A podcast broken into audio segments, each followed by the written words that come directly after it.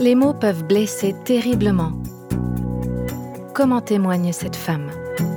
Quand je pense à la puissance des mots, j'ai beaucoup d'émotions euh, quand je repense à toutes les fois où en grandissant, mon père m'a dit ⁇ espèce d'idiote ⁇ Aujourd'hui, nous allons apprendre comment Dieu peut nous libérer de cette souffrance. Les mots laissent des traces, en particulier les mots cruels. Leur message peut résonner longtemps après qu'ils ont été prononcés. Pendant cette série, nous avons été mis au défi de parler avec sagesse et de prendre garde à ne pas dire de paroles dures qui resteront dans le cœur de ceux qui nous entourent. Voici le dernier podcast de la série Le pouvoir des mots. Il m'arrive de temps en temps de lire un petit livre de méditation quotidienne. Tous les matins et tous les soirs, il y a un texte à lire.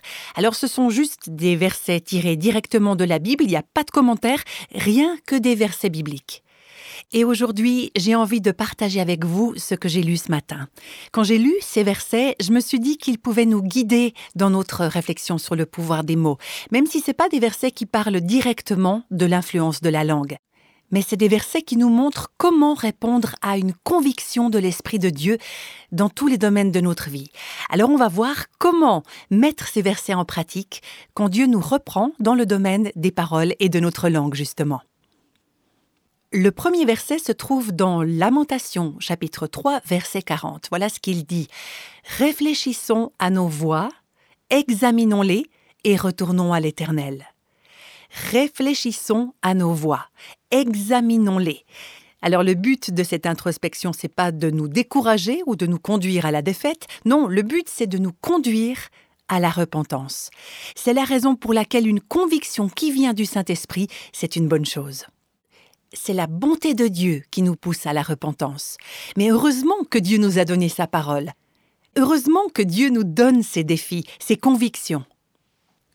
Quand on lit la parole de Dieu, si on ne se sent jamais repris ou défié, alors il faut se demander, est-ce que je suis vraiment un enfant de Dieu? Parce que si on est croyant, on va être repris quand on compare notre vie à la parole de Dieu, comme on l'a déjà vu ensemble au cours de cette série de podcasts. J'en reviens donc au passage de cette méditation. Lamentation 3.40 nous dit Réfléchissons à nos voies, examinons-les et retournons à l'Éternel. Et le verset suivant de cette méditation est tiré du psaume 26, verset 2. Sonde-moi, Éternel, éprouve-moi, fais passer au creuset mes reins et mon cœur. Il y a une autre version qui dit Regarde-moi bien, Seigneur, mets-moi à l'épreuve, examine le fond de mon cœur. Le psalmiste, la personne qui a écrit ce psaume, ouvre son cœur à Dieu, comme on a essayé de le faire nous hein, pendant ces épisodes précédents, quand on disait Seigneur, j'aimerais que tu sondes mon cœur, que tu m'examines et que tu m'éprouves. Et c'est vrai que le livre des Proverbes nous a testés sur la manière dont on utilise notre langue. Et il y a combien d'entre nous qui se sont dit qu'ils n'avaient pas réussi ce test, cette épreuve? Je crois que c'est probablement tout le monde, sans compter qu'il y en a peut-être même qui se sont dit Ah, mais j'ai même pas compris la question.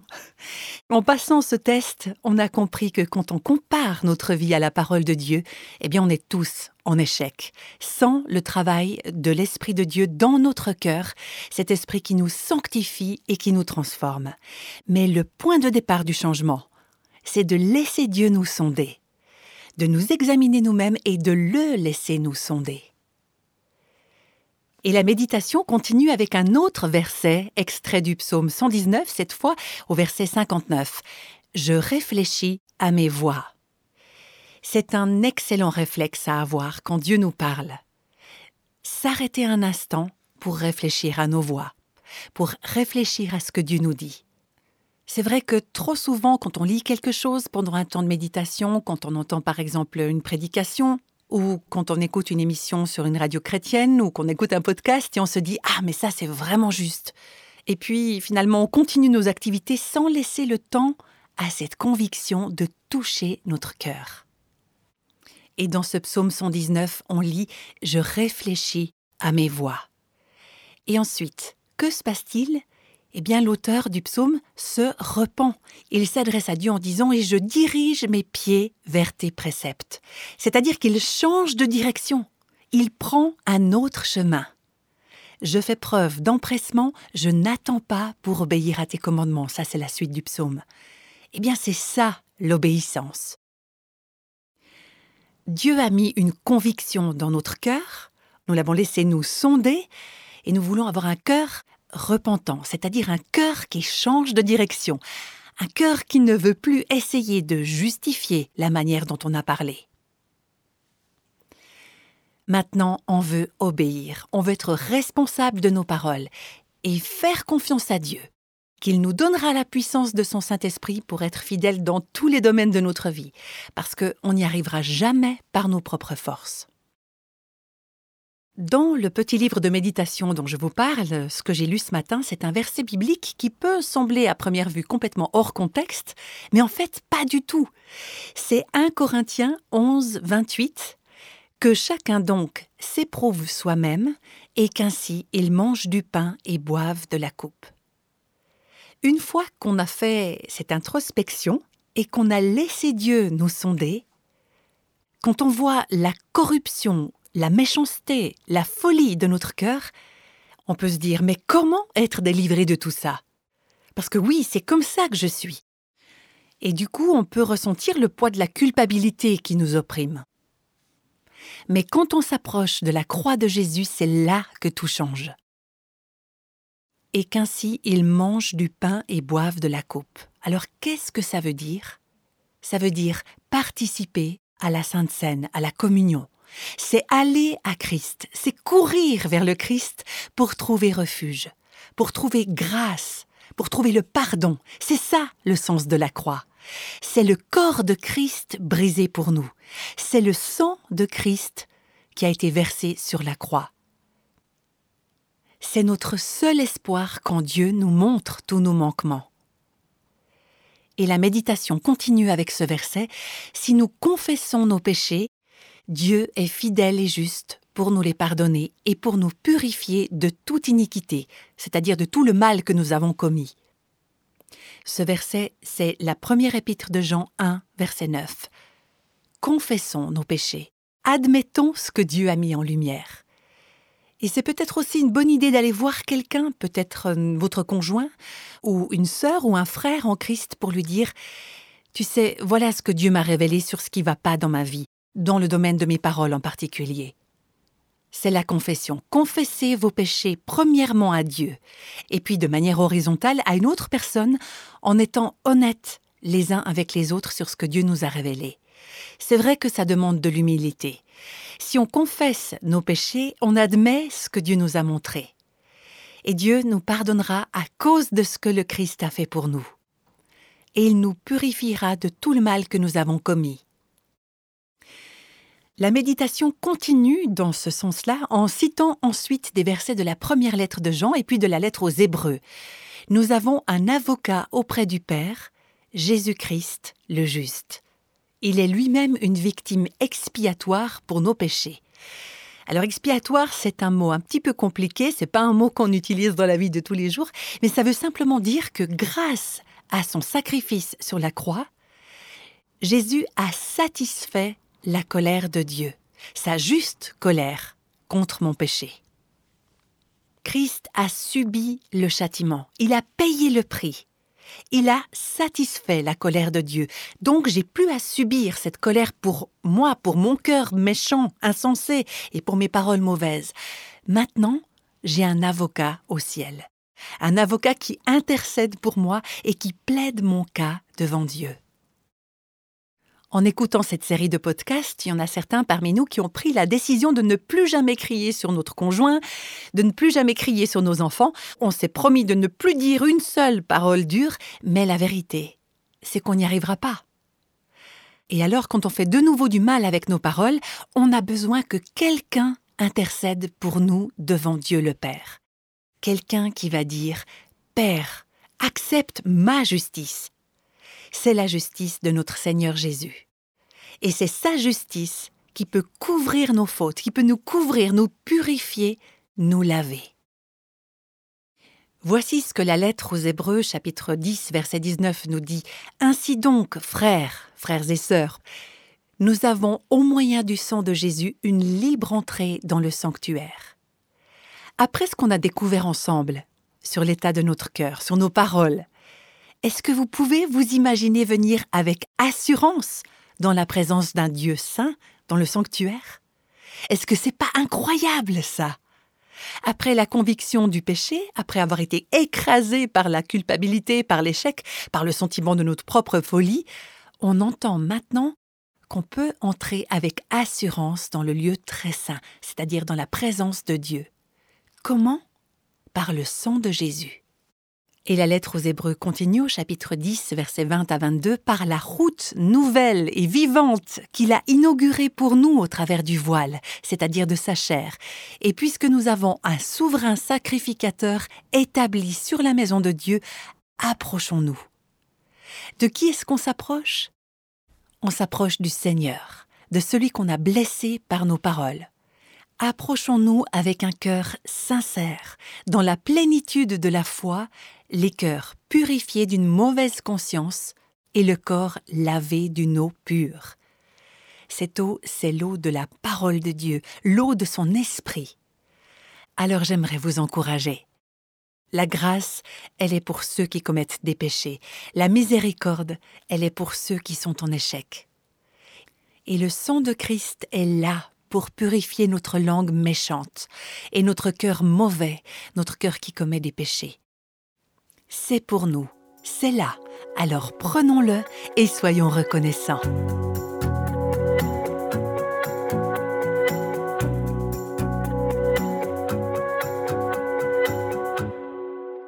Ces derniers mois, Dieu me travaille beaucoup par rapport euh, au pouvoir de la langue. Et euh, quand je pense à la puissance des mots, je pense à une phrase que j'ai beaucoup d'émotions euh, quand je repense à toutes les fois où en grandissant, mon père m'a dit espèce d'idiote. Quand j'étais enfant, je dévorais des livres, j'avais une soif immense d'apprendre, j'essayais d'emmagasiner le plus d'informations possible pour trouver des moyens pour ne pas être une espèce d'idiote. Et je me rends compte que parfois, à cause de ça, je donne des tas d'informations en pensant que ça va être utile, bien reçu. Et en fait, ben souvent c'est pas le cas et c'est pas nécessaire. Pas plus tard qu'hier, j'étais au téléphone et j'ai encore essayé de me justifier en expliquant pourquoi je devais mettre fin à cette conversation. Et on m'a dit que que j'avais pas besoin de donner toutes ces infos, pas besoin d'expliquer tout ça juste pour qu'on ne pense pas que je suis stupide. Je souffre beaucoup parce que je n'ai toujours pas résolu une partie des blessures infligées par mon père. À cause de cela, je n'ai pas honoré mon père. Et, euh, et je dois aller lui demander de me pardonner. J'aimerais prendre un moment maintenant pour parler des situations où on a été blessé par des paroles cruelles. Parce que ça, c'est quelque chose qu'on a tous subi. Il y en a parmi nous qui ont un cœur particulièrement sensible, tendre, et c'est une bonne chose. Mais l'ennemi peut se servir de cette tendresse et de cette sensibilité, ainsi que d'une bonne mémoire, souvent, pour nous rendre malheureux. Alors, qu'est-ce que disent les Écritures? Comment est-ce qu'il faut réagir quand on entend des paroles qui nous font mal, qui nous blessent? Il y a plusieurs passages bibliques qui me viennent à l'esprit. En tout premier lieu, il nous faut retourner à la parole. Au commencement était la parole et la parole était avec Dieu. C'est ce qu'on lit dans Jean 1, verset 1. C'était qui la parole? C'est Jésus, Jésus-Christ qui est la parole de Dieu. Et la parole est devenue chair et elle a habité parmi nous. Jésus, c'est l'expression, la révélation de qui est Dieu. Jésus est venu sur cette terre et ça me fait penser au psaume 107, verset 20 qui nous dit Il envoya sa parole et il les guérit. Le ministère de Christ a plusieurs facettes. Alors bien sûr, il est venu sur terre pour accomplir son plan de rachat, de rédemption. Il est venu pour aller à la croix, pour souffrir et mourir en subissant le châtiment pour nos péchés. Sur la croix, il a pris sur lui, entre autres, le poids des cœurs humains, tous ces cœurs horribles, remplis de haine et de violence, ces cœurs qui produisent des mots si méchants, si blessants, ces mots qu'on a prononcés et ceux qui nous ont été adressés. Il a subi le châtiment, ça signifie la mort. La mort et la vie sont au pouvoir de la langue. Jésus a subi la mort causée par des paroles mauvaises qu'on a prononcées et qui nous ont été adressées c'est par ces blessures que vous avez été guéris. C'est ce qu'on peut lire dans 1 Pierre chapitre 2 verset 24. Et par la croix de Christ, la guérison est possible. C'est une des raisons pour lesquelles Dieu nous a envoyé sa parole. Pour qu'elle puisse nous guérir des dommages causés par nos paroles et des dommages causés par celles qui nous ont été adressées. Donc c'est là qu'il faut revenir tout d'abord, revenir à la croix. C'est là que le prix a été payé. C'est là que le châtiment a été subi. C'est là que le problème du péché a été résolu. Dans la croix du Christ, c'est là que se trouve l'espoir, la foi et la guérison. On y trouve la libération et la liberté de ne plus avoir à vivre comme un idiot, un stupide ou quelqu'un de méchant, de sournois, comme on nous l'a répété trop souvent. Des années, voire même des dizaines d'années plus tard, ces mots, ces paroles nous hantent encore mais on n'est pas condamné à vivre dans ces chaînes. On peut vivre dans la guérison et dans la liberté parce que Dieu nous a guéris en envoyant sa parole.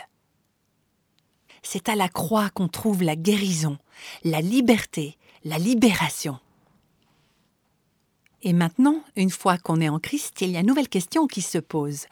Comment est-ce qu'on peut être des instruments de guérison dans la vie de notre entourage? Comment est-ce qu'on peut mettre en œuvre cette guérison? En tant que croyant, comment est-ce qu'on peut réagir aux paroles blessantes? La première épître de Pierre nous donne des conseils sages et très concrets pour savoir comment répondre aux insultes et aux attaques verbales. Chapitre 3, verset 8 Soyez tous animés des mêmes pensées. Vous vous souvenez que dans ces podcasts, on a dit que ceux qui sont en Christ sont un même corps. Et c'est la raison pour laquelle c'est particulièrement un péché de prononcer des paroles blessantes, haineuses, des paroles méchantes, fausses, inutiles. Parce que quand on parle comme ça, on brise des amitiés, on détruit des relations, on divise des couples quand on prononce des paroles meurtrières. Et l'apôtre Pierre nous explique que la racine du problème n'est pas dans les mots qu'on prononce. La racine se trouve dans notre cœur. Soyez tous animés d'une même pensée. Ça veut dire soyez un en Christ, un en esprit, un en pensée. Ayez de la compassion les uns pour les autres. Aimez-vous comme des frères, comme des sœurs. Ayez un cœur tendre. Soyez polis, courtois, et tout ça, ça vient du cœur. Si notre cœur est transformé, on va voir que nos paroles le seront également. Ça commence par le cœur. Et ensuite, au verset 9, après avoir mentionné la compassion, le changement de cœur, l'amour fraternel, l'amour les uns pour les autres, la douceur, la politesse, Pierre dit Ne rendez pas mal pour mal ou injure pour injure. Premier principe, admettre qu'on a été blessé.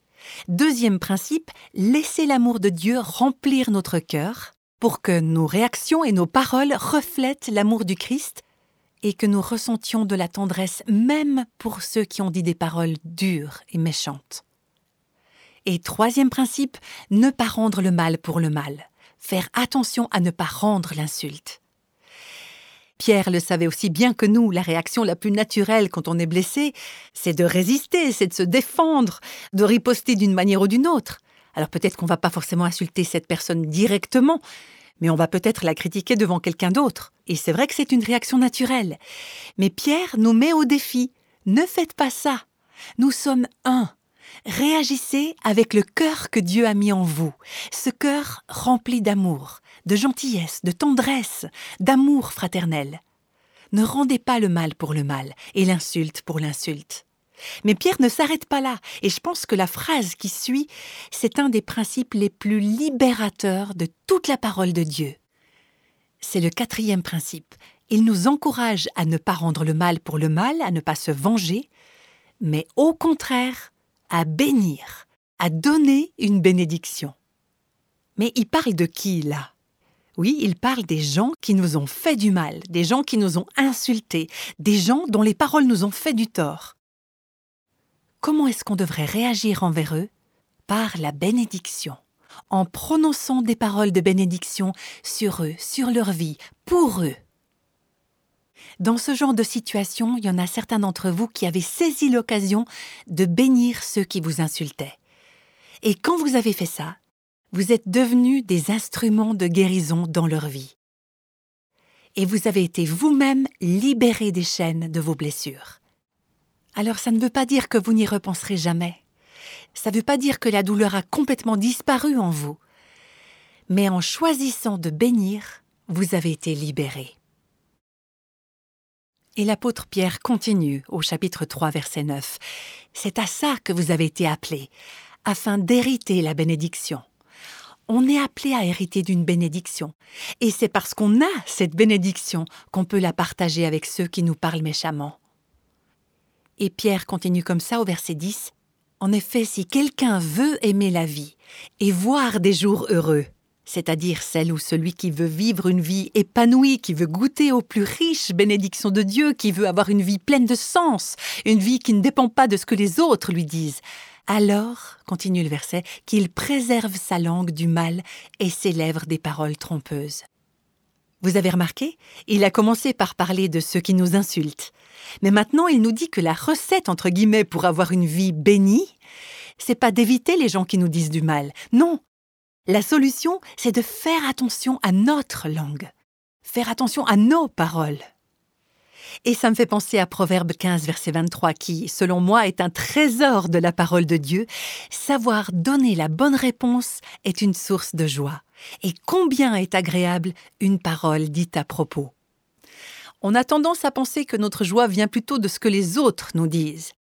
Quand quelqu'un me dit quelque chose de blessant, en un rien de temps, c'est toute ma joie qui est anéantie. Je me sens découragée, déprimée, je me sens frustrée, même furieuse, j'ai envie de me venger, même si je le fais d'une façon subtile. Et je me mets à ruminer. Ah, cette personne, ce membre de ma famille, ce collègue, cette lettre que j'ai reçue, la manière dont celle-ci ou celui-là m'a adressé la parole, c'est vraiment quelque chose qui peut me tirer vers le bas. La mort et la vie sont au pouvoir de la langue. Mais le proverbe nous dit qu'on trouve notre joie non pas dans ce que les autres nous disent, mais dans la manière dont on répond. Est-ce qu'il y a quelque chose de mieux qu'une parole dite bien à propos? Donc notre joie vient quand on répond par une bénédiction, en donnant une bénédiction en échange d'une insulte. Vous êtes peut-être en train de penser à votre conjoint dont les mots cruels vous ont blessé, ou vous pensez à une amie ou un ami, ou alors à votre enfant qui parle méchamment de vous, et ces paroles qui sont comme une épée qui vous transperce le cœur. Peut-être que vous pensez aussi à vos parents, même s'ils ne sont plus en vie aujourd'hui, mais vous souffrez encore des paroles qui vous ont été dites dans votre enfance. Alors je vous promets pas que Dieu vous fera tout oublier. Moi je sais pas. Peut-être que Dieu va permettre à ces souvenirs de rester pour garder votre cœur tendre. Je ne sais pas. Mais il y a quelque chose que je peux vous dire, c'est que vous n'êtes pas condamné à vivre dans ces chaînes. Votre cœur peut être libre et débordé de l'amour de Christ. En étant un enfant de Dieu, une enfant de Dieu, vous avez la puissance de son esprit pour ne pas rendre le mal pour le mal, pour ne pas rendre l'insulte pour l'insulte, pour ne pas déshonorer ceux qui vous ont déshonoré, mais au contraire, pour les bénir. Nous pouvons faire attention à notre langue. On peut la garder du mal, garder nos lèvres des paroles trompeuses. Et nous trouverons notre joie dans la réponse de notre bouche. Dieu a envoyé Jésus, sa parole, pour guérir nos cœurs blessés, blessés peut-être par les maux des autres. Et grâce à l'action de la croix du Christ dans nos cœurs, on peut devenir des instruments de grâce et de guérison et des sources, des fontaines de vie pour notre entourage. Dieu envoya sa parole et il les guérit. Et qu'est-ce qu'on fait une fois qu'on est guéri? On prend, on saisit cette parole pour devenir à notre tour un instrument de guérison dans la vie de quelqu'un d'autre. Il y a certains d'entre vous qui ont maintenant l'occasion de donner à leurs enfants, et même leurs petits-enfants, des bénédictions des paroles pleines d'encouragement, d'espoir, des paroles de vie, des paroles que vous n'avez peut-être même jamais reçues de vos propres parents, mais qu'aujourd'hui ce rappel vous encourage à ne pas laisser passer cette occasion de bénir. Vous savez, parfois je me retrouve avec des gens qui sont tellement négatifs, tellement critiques, que franchement ça me démoralise, ça me décourage, ça me tire vers le bas. Mais Dieu utilise ça comme un rappel pour moi. Il me dit, tu vois cette personne, tu vois l'impact de ses paroles sur toi. Eh bien, ça peut te servir de miroir pour comprendre combien tes propres paroles peuvent causer des blessures dans la vie des autres et peuvent les affecter. Tu t'en rends peut-être pas compte, tout comme la personne qui t'a fait du mal ne s'en est peut-être pas rendu compte. C'est vrai, souvent on n'a aucune idée des conséquences de nos paroles. Alors je comprends que si je laisse Dieu agir, il va remplir mon cœur de cet amour, de cet amour qui veut prononcer des paroles de bénédiction et des paroles d'encouragement, des paroles qui apportent la guérison aux autres.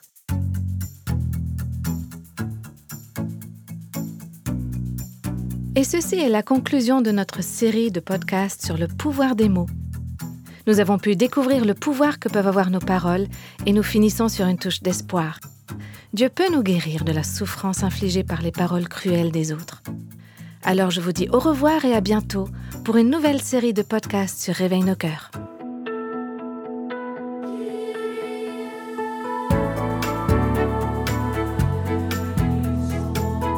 Tous les extraits de la Bible sont tirés de la version Louis II 1910. Réveille nos cœurs est le ministère francophone de Revive Our Hearts, initiative de Life Action Ministries avec Nancy DeMoss Volgemuth. Avec les voix de Christine Raymond et Jeannette Kosman. Les témoignages sont lus par Sarah Piaget.